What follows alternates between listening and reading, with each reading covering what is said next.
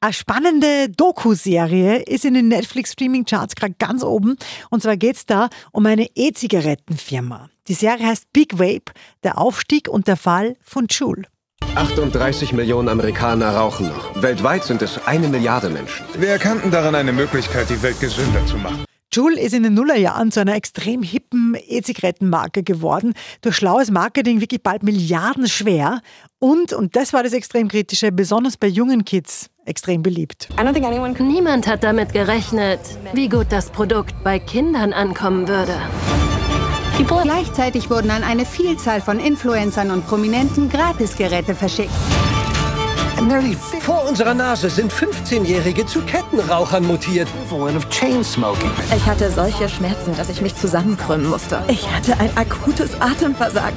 Big Vape. Der Aufstieg und der Fall von Juul. Erschreckende Dokuserie auf Netflix kriegt von uns 8 von 10 Couchpunkten.